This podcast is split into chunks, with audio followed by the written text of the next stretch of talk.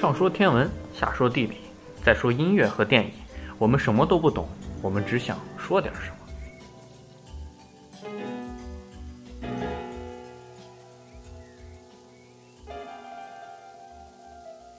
听众朋友，大家好，欢迎收听新一期的《西京北京在南京》，我是萨萨，我是十四。嗯，那我们这一期的主题是城市部分，我们来跟大家聊一聊。三个城市的有关的诗词歌赋，天文部分我们跟大家来聊一聊月相，音乐部分来跟大家聊一聊贝多芬的第五小提琴奏鸣曲，嗯，而电影部分我们跟大家来聊一聊最近网络上比较热门的、没有在大陆上映的一部香港犯罪片《树大招风》。那我们开始来聊聊城市。我们城市这几期选用了新的风格，就是每个主播播讲自己的城市来给大家，这样我们觉得可能会效果会更好一些，也算是一个新的尝试吧。然后，不过在录节目之前，还是照例要说我们的老话题：如果大家有什么想法、意见、建议，都可以给我们留言。或者是给我们节目评论，我们节目在荔枝、喜马拉雅、苹果 Podcast 上、蜻蜓等等各大平台都已经上线了。大家只要评论我们的节目，或者是给我们留言就可以了。然后我们对有质量的留言会在下一期节目中给出回复，或者说我们会专门开出一个留言板的板块，也是一个试运行阶段吧。那我们来聊一聊城市。关于西安的诗词歌赋还是挺多的，因为毕竟唐都长安，然后当时长安在唐朝的时候政治比较平稳，然后经济也是比较繁荣的。这个时候，一般文学还有就文学作品就会比较多，文化也就会比较繁荣，所以当时唐诗它就特别的。盛行，而且有也会有很多好的作品，比如说白居易，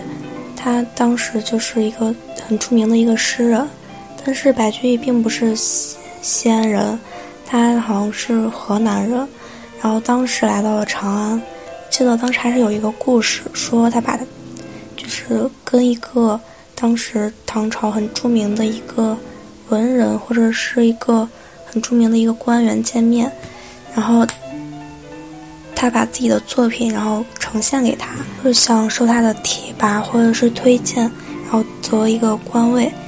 当时那个人看到他的这个名字之后，还开了一个玩笑说：“白居易，居易嘛，居住的很容易，但是在长安的柴米油盐这么贵，可能会居住不那么容易。”然后当看完他写的那首词，好像是《离离原上草》那首。那首诗，然后就大觉得他是一个人才，所以就大加鼓励，然后说这样子的话，肯定居住就会很容易了。嗯，白居易因为居住长安，所以也写过关于长安的一些诗，比如说那首很长很著名的《长恨歌》。嗯，这他写的这首诗是有一个，他的背景就是。他当时去现在的周至县那边当县尉。有一天，他和几个朋友就是到了马嵬马嵬驿附近游览，然后这个就是当时杨贵妃死的地方。然后他的一个朋友就想，如果这件事就是李隆庆杨贵妃的事，如果没有经过就是某个很著名的诗人就是写一首好诗的话。可能随着时间的推移，这首这个事情就会慢慢的淡去。他想让这个事情留在世人的心中，所以他就鼓励白居易。他说：“乐天生于诗，多于情者也。是为歌之如何？”然后白居易就写下了这首《长恨歌》。嗯，《长恨歌》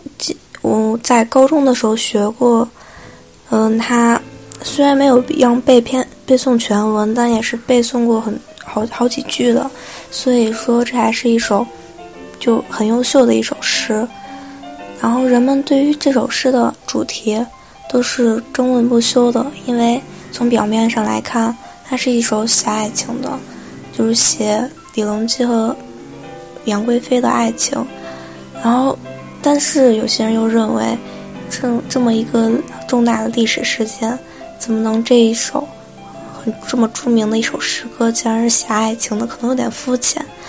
然后，所以也也有人会以为觉得这就是双重主题，两种都写了。其实，我觉得这种理解一个作品，你怎样理解都可以，毕竟是一千个人就一千个哈姆雷特。我比较倾向于那种双重主题，就是它表面上是写他他们这个爱情一个悲剧，但实际上通过这个悲剧来衬托当时他们那个就是政治的一个悲剧。毕竟，呃，当时发生那个安史之乱，还有唐朝走一个下坡路，跟李隆基还有他后期的一个政政治。的一个政策，或者说是他的一个态度，然后跟那个还有跟他那个杨贵妃的这个爱情的事情，肯定是有千丝万缕的联系的。很多关于这个他们这个爱情故事的一些主题的诗歌，都是那种板着脸，然后以说笑的一种方式去描述这个事情的，就会显得。就是有些枯燥，然后但白居易这首就不同，他就是以这个爱情为主旋律，让你会觉得这是一种讴歌爱情，然后让大家都会产生共鸣。但其实你可以通过他们这段爱情，通过它里面的一些，就是讽刺他讽刺皇帝的一些描写，可以透过来，它原其实是一首，就是。政治为主题的这首诗还有一个比较独特的地方，就是他开篇是说汉皇重色思倾国，他没有并没有说是唐朝的某个皇帝或者指名指名道姓说李隆基。呃，当时记得老师讲这首诗的时候，就是说，因为为了就是避就避讳这些东西，就毕竟你还是在唐朝，你不能这么直白的，就是批评。就前面的某个皇帝的一些过失，所以一般他们要写这种这种诗的时候，都是会以汉朝或者是其他朝代某个皇帝他做了什么事情，他怎么样来这种这，用这种方法来就代指他以前的某个皇帝的事，就做了什么不好的事情。另外呢，白居易除了写过这首关于长安的，他还写过一首诗，一首。啊，我觉得应该不能算是诗了，叫做《长安道》。嗯，其中有一句“君不见外州客，长安道一一回来一回老”，我觉得这这一句写的挺好的，特别有感觉。长安道它其实是汉乐府的一个一个曲子的名字，内容多写长安道上的景色和客子的感受，所以它会会有写那种。一一回来，一回老的那种，就是凄凉的感觉。然后我查了下，其实这个《长安道》，很多人都写过，就是《长安道》这首，就应该是词或者是曲吧。就比如说韦应物也写过，特别长，我就不念了，大家可以去找一下。还有陆游也写过，但可能那些词它并不是全都跟。真的是在长安，作者在长安道，然后他会有什么样的情感？也有可能就是借了一个这种感觉，然后写的是别的，他别的在别的地方的某种思绪。就比如说那个陆游写的那首，我觉得他跟长安没有什么太大的联系。还有一首《秋望长安》，长长安秋望，这是杜牧写的一首诗。嗯，比较短，就读一下吧。楼楼倚双树外，净天无一毫。南天与秋色，两世气势两相高。虽然整个诗并没有写它是，并没有特出来它是长安的景色，但是题目说因为长安秋望，所以这首诗应是一首赞美远望中长安的秋色的一首诗。这首诗它可以看出来，它这个景色描绘的很高远、很明净，然后也就体现了诗这诗人杜牧的他的胸怀。其实很多诗都是这样子，通过他的语言的运用，还有他那个意境的体现，都可以体现出他诗人的一种性格和情怀。就比如说唐诗中经常出现浊酒和清酒。清酒肯定比浊酒质量要好，价格要贵。然后李白和杜杜甫他们都喜特别喜欢喝酒，然后诗词中也经常出现“酒”这个字眼。但是，一般李白他特别喜欢写清酒，而且他不管喝得起还是喝不起，他写酒基本上都是写清酒。但是杜甫不一样，他不管喝得起还是喝不起，他都是写浊酒。所以这也体现了两个人不同的。一种特点，李白他就心胸，就是就有一种那种豪爽不羁的感觉，就是我干嘛要都要都要好的，就是这样才能心情好一点。最重要的就是心情好嘛。然后杜甫他就是那种喜欢悲一些的东西，忧国忧民的那种感觉，所以他一般都会写一些就是比较不好、比较悲伤的那种。用这种东西来烘托那种气氛。刚说的是《长安秋望》，还有一首诗叫《长安春望》。这个是卢纶写的一首诗，诗中也没有并没有提到“长安”两个字，但也是题目中提到了。这首诗跟刚才那首诗就不同了，它描绘的就是悲景，烘托出来的就是一种悲情。最后。最后一句是“谁念为如逢世难，独将衰鬓刻秦关”。秦关两个字也就体现出来，它就在这个陕西境内关中这一片。最后一句的意思就是，反正就体现的是一种国势日衰，然后自己没有能力去挽回他的一种悲凉的感情。整个诗也是描体，就抒发了一种。在离乱中私下私家的知情，所以这首诗还是虽然是春望春天，一般都是春天烘托的是一种很愉快的气氛，秋天烘托的是一种悲凉的气氛。但是这两首诗刚好是反的，可能也是跟两个诗人他们所处的环境，还有他们两个人的性格有关。还有就是在咸阳，然后。当时有，古代有咸阳古渡嘛，然后还有一个叫咸阳桥，当时是叫西魏桥，嗯，是在汉朝始建的，它与长安城的便门相对，所以也叫便门桥。现在的那个遗址是在咸阳市。唐朝的时候，它称为咸阳桥，然后这个桥是因为它是一个交通要道。所以很多人要去，就是去少数民族的地方的话，都会经过这座桥，所以这座桥也就变成了一个送客惜别的一个地方。所以很，